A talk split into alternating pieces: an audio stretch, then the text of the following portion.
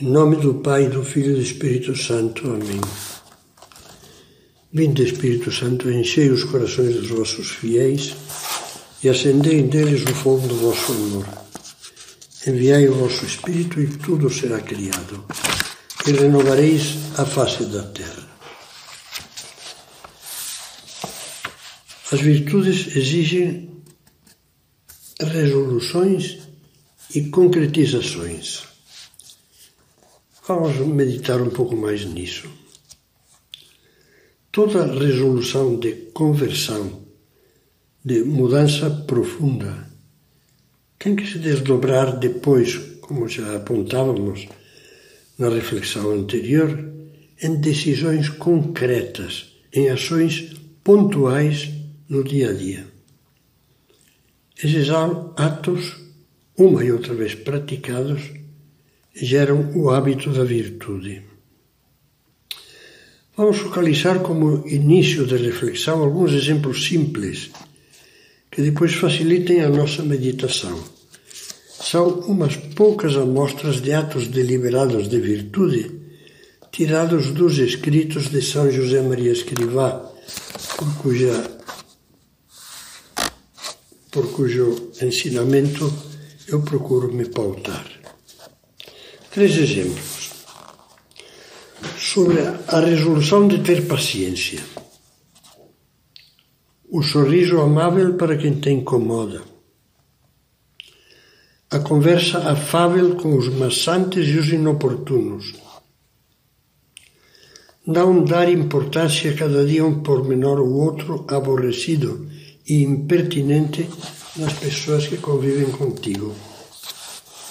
Esforça-te, se é preciso, por perdoar sempre aos que te ofendem desde o primeiro instante.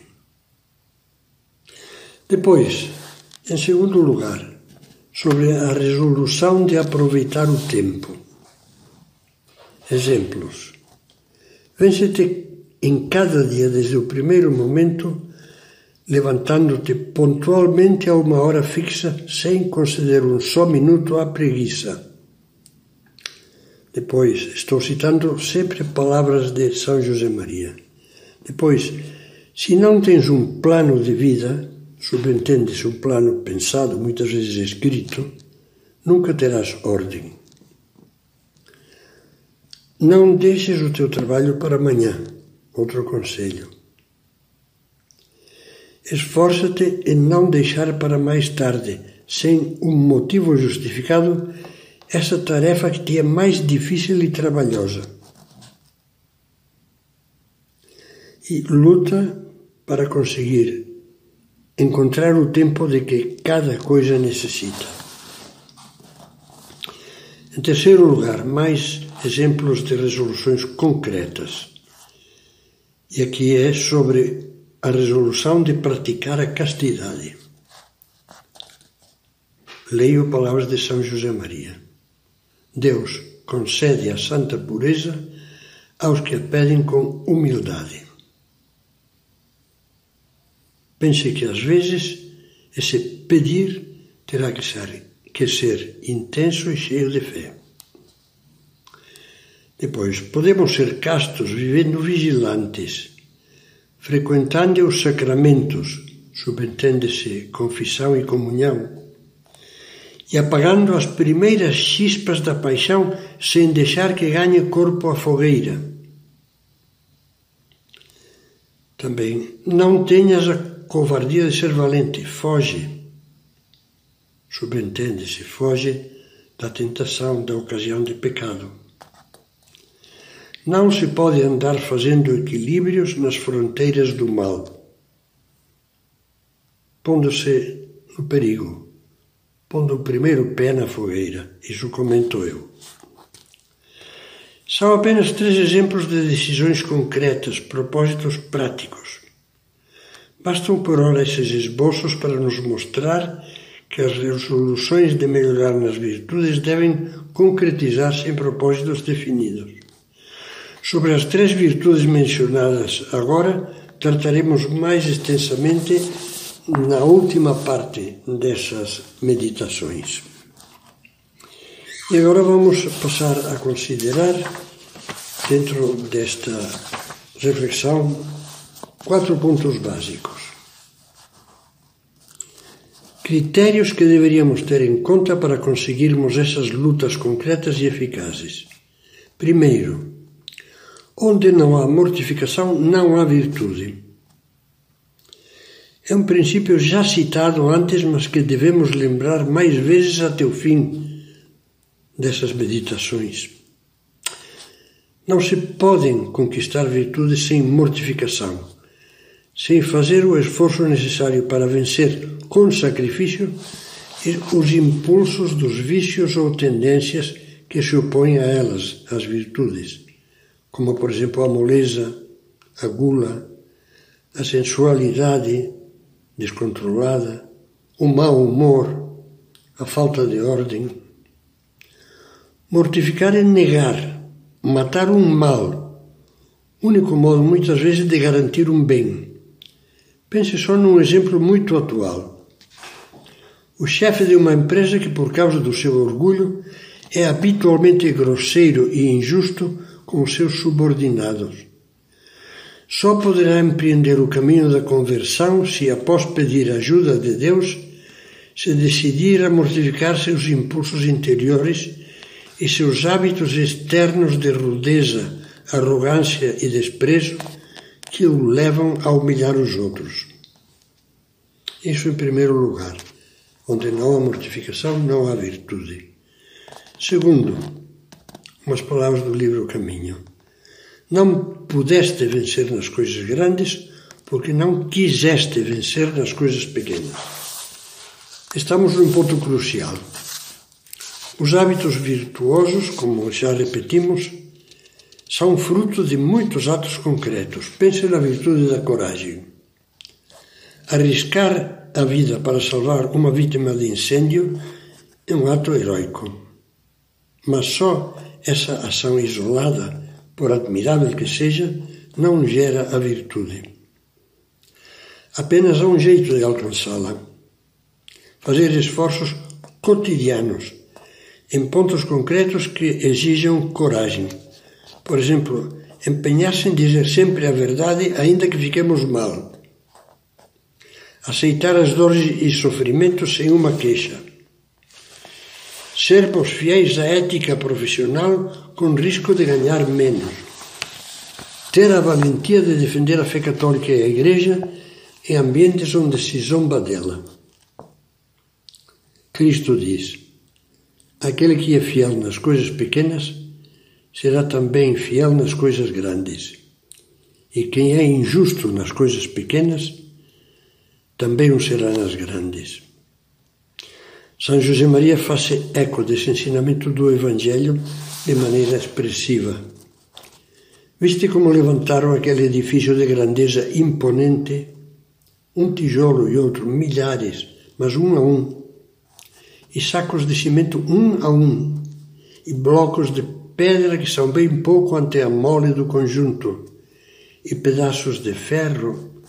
E operários trabalhando dia a dia às mesmas horas. Viste como levantaram aquele edifício de grandeza imponente? à força de pequenas coisas. Terceiro ponto.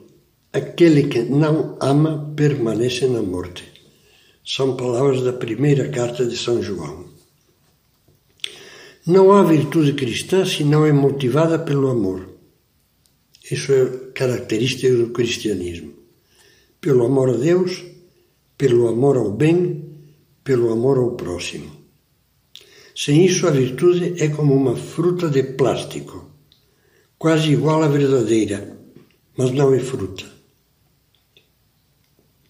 Perguntemos-nos por que faço as coisas boas? É por amor ou por costume? Ou será por voluntarismo, isto é, para provar a mim mesmo que sou capaz de fazer o que me proponho? O que é vaidade? São José Maria, que já foi chamado mestre da luta ascética, insiste nessa condição vital da luta para alcançarmos as virtudes. Para o cristão, ele incita, ensina, luta é sinônimo de amor. Esforço sempre renovado de amar mais a Deus, de desterrar o egoísmo, de servir a todos os homens. Quarto ponto. Palavras que lemos em caminho. Exame, tarefa diária. Como a saúde da alma, a saúde do corpo precisa de acompanhamento. O diabético, se não é um suicida, acompanha constantemente a glicemia. O cardíaco está sempre de olho na pressão. Muitas outras enfermidades exigem o cuidado de tomar diariamente os remédios prescritos. Também precisam de acompanhamento muitas coisas profissionais, execução de obras, prazos ou dívidas pendentes, atualizações em matéria de informática, etc. É lógico. O que não é lógico é que não haja o um mínimo acompanhamento na construção da nossa personalidade humana e cristã, ou seja, no desenvolvimento das virtudes resoluções e atos deliberados de que já falávamos, certo.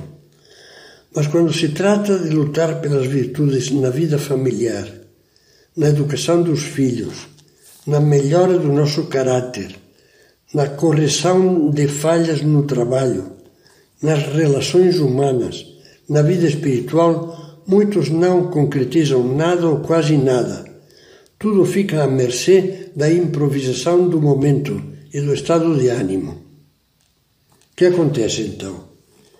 Que praticamos aquilo que nos sai espontaneamente e que costuma ser o mau gênio, o cansaço, a apatia, a vontade de relaxar, o programa de TV em casa, o jogo eletrônico, os caprichos, as manias. Cristo fala muitas vezes da necessidade de vigiar.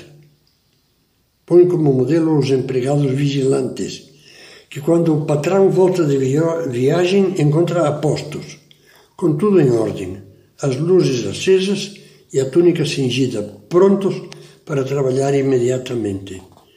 Jesus, Jesus louva esses servidores fiéis e prudentes, mas tem palavras muito duras para aquele servo que, apesar de conhecer a vontade do seu Senhor, não a preparou. Pense nisso. Como preparar? Como acompanhar? Primeiro, procure definir, definir bem seu combate para adquirir uma virtude. Insisto nisso. Aquela que veja que é mais necessária no momento. Ouça São Paulo que lhe diz: não corra sem rumo. Segundo, não fique dando golpes no ar. Também isso é que São Paulo quem diz. Para isso, reze, medite e proponha-se lutas concretas.